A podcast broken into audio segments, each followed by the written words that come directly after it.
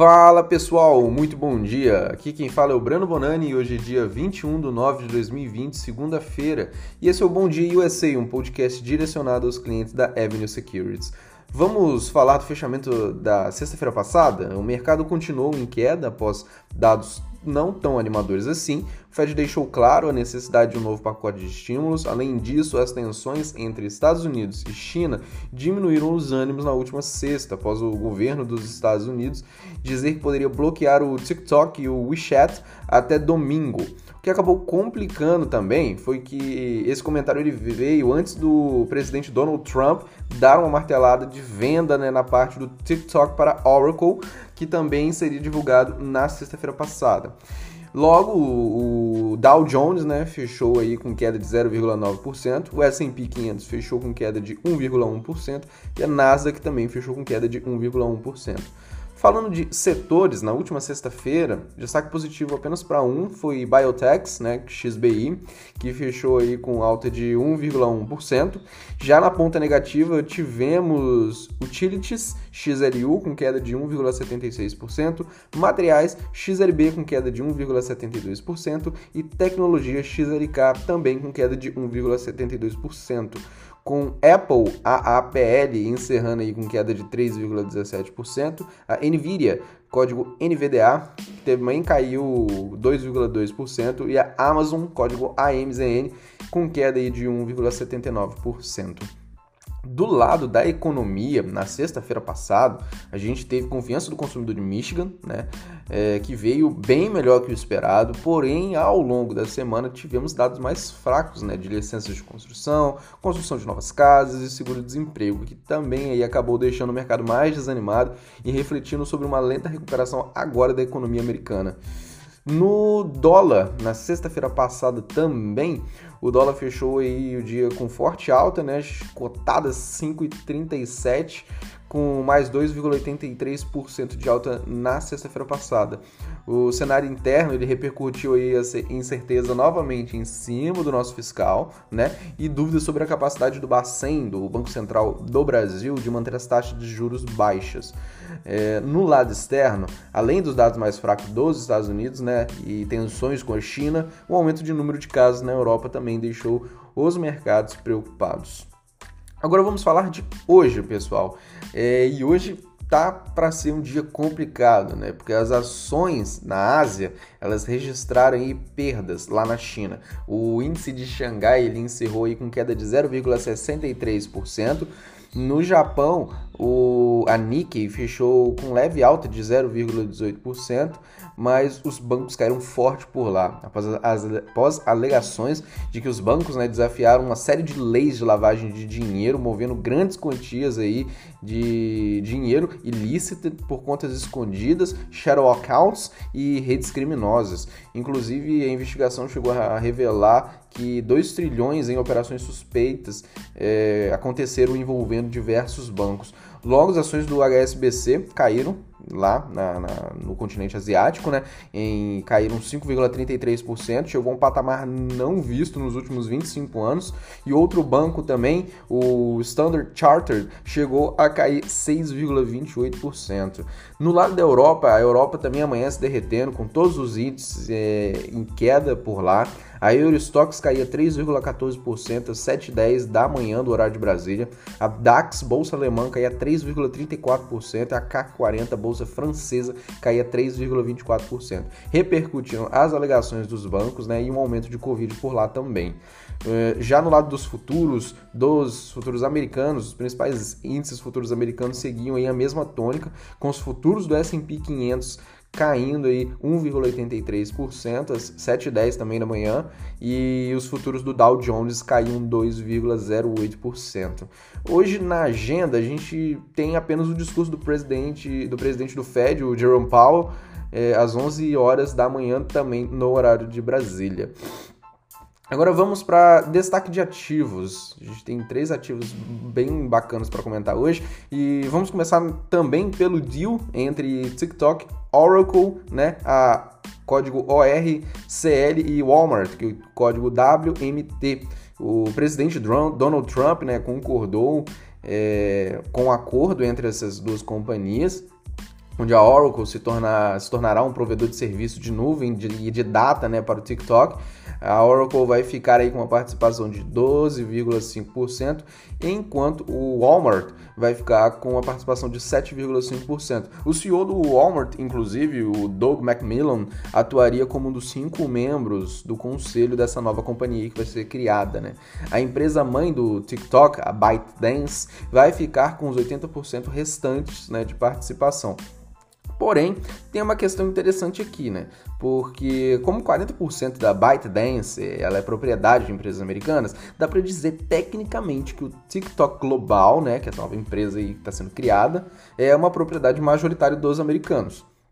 No mais, o TikTok diz que manterá e expandirá sua sede nos Estados Unidos, ao mesmo tempo vai gerar aí uns 25 mil novos empregos. É, tanto a Oracle quanto o Walmart se comprometeram também que faria uma contribuição de 5 bilhões para um fundo educacional. Né? A nova companhia vai criar, vai criar também vídeos para ensinar crianças sobre história, ciência e outros assuntos. O resultado pode impulsionar a posição da Oracle, inclusive, pessoal, como empresa que pode lidar aí com cargas de trabalho de computação desafiadoras, né? E ajudar até resolver uma disputa entre os Estados Unidos e a China. Lembrando que o último resultado da Oracle foi bom, é, eu cheguei a comentar em outros podcasts, mas a companhia de software aí entregou um bom resultado, bateu as estimativas. A receita dela né, ficou em 9,37 bilhões, superando a média dos analistas, que era de 9,2 bilhões. Sua receita chegou a crescer 2% no ano contra ano, sendo que a receita de Cloud Fusion cresceu 33% e NetSuite Cloud cresceu 23%. O segmento de nuvem, né, suporte de licença da Oracle, representa a maior parte de receita dela, cerca de, 70, cerca de 74% das receitas totais, né, e cresceu apenas 2%, mas ela divulgou novos negócios aí de nuvem com McDonald's e a Shackley. Lembrando também que ela lançou né, um pacote de servidores regionais, o que é um serviço a mais agora que ela passa a oferecer. Pessoal, já vou pedir desculpa também caso vocês estejam ouvindo cachorros latindo no podcast, porque a gente ainda está de home office, né? Eu estou gravando aqui da minha residência e os vizinhos realmente têm vários cachorros, né? A, a gente mesmo também tem cachorro. Mas voltando para essa parte de Oracle Walmart, né? Do lado da Walmart, para quem acha que não existem muitas sinergias e que a Walmart ali tipo não faz muito sentido, tá no deal, tá para tá tá tipo praticamente para minimizar tensões com a China está enganado, né? O comércio social já é uma realidade lá na China e tem crescido cada vez mais. Esse mercado inclusive já movimentou mais de 186 bilhões de dólares no ano passado e foi tipo assim mais 10 vezes maior que o valor de vendas feitas nos Estados Unidos. E está cotado para crescer 30% neste ano e chegar a 242 bilhões de dólares. Logo, o Walmart já reconheceu o valor do e-commerce de cara e achou muito atraente a ideia do TikTok. Na China já é comum você assistir vídeos sobre um produto e logo em seguida você já ser redirecionado para uma loja para poder comprar ele. Fora todos os influenciadores, né, que participam ali do processo, né, que podem comentar sobre algum produto e levar as pessoas a, a virarem né, possíveis clientes. Sendo assim, o Walmart ele está visando conseguir cada vez mais alcançar novos clientes. É, só que Todavia, né, a companhia ainda vai enfrentar o desafio aí para ela superar, porque na China o comércio social ele só funciona porque ele tem um avançado modelo ali e compatível também com os dispositivos móveis de lá, o que facilita muitas transações.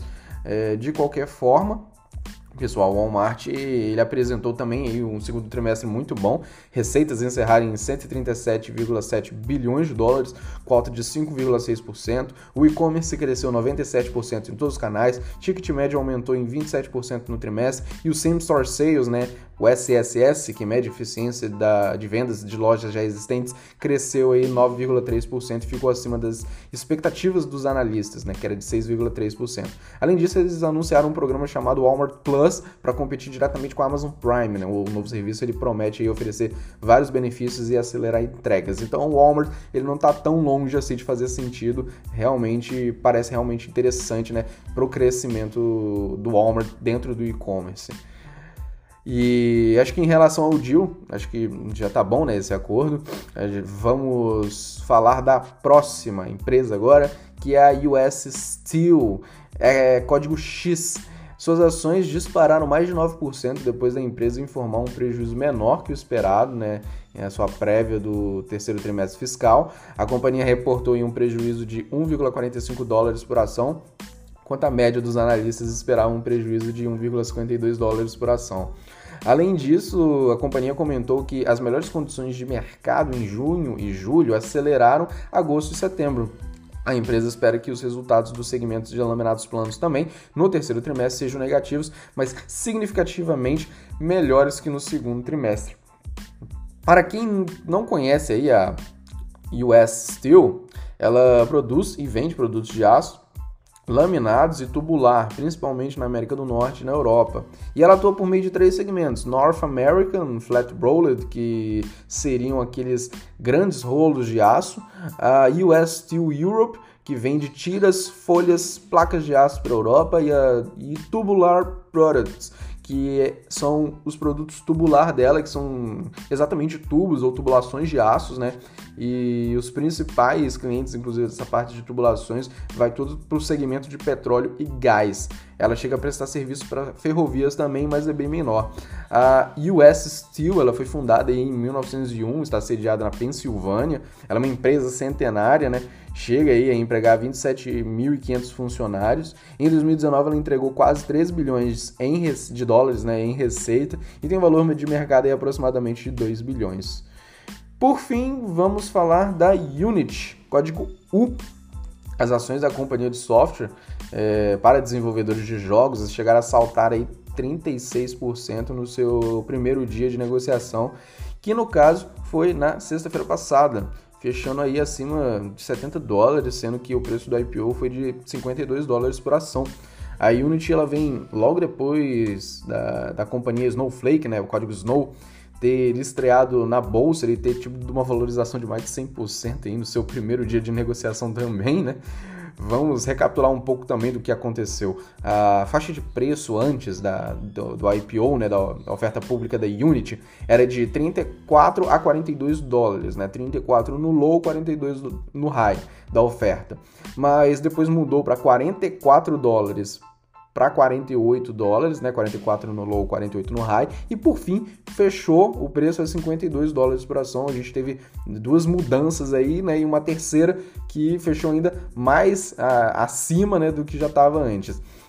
É, sendo assim, ela, essa companhia, né, a Unity, já nasceu aí com valor de mercado né, de 3,7 bilhões e na sexta-feira esse valor de mercado ele chegou quase 18 bilhões, né, com a valorização que ela teve. Fundada em 2004, a Unity se tornou aí uma grande peça para quem deseja criar os seus próprios jogos e desenvolver né, seus jogos.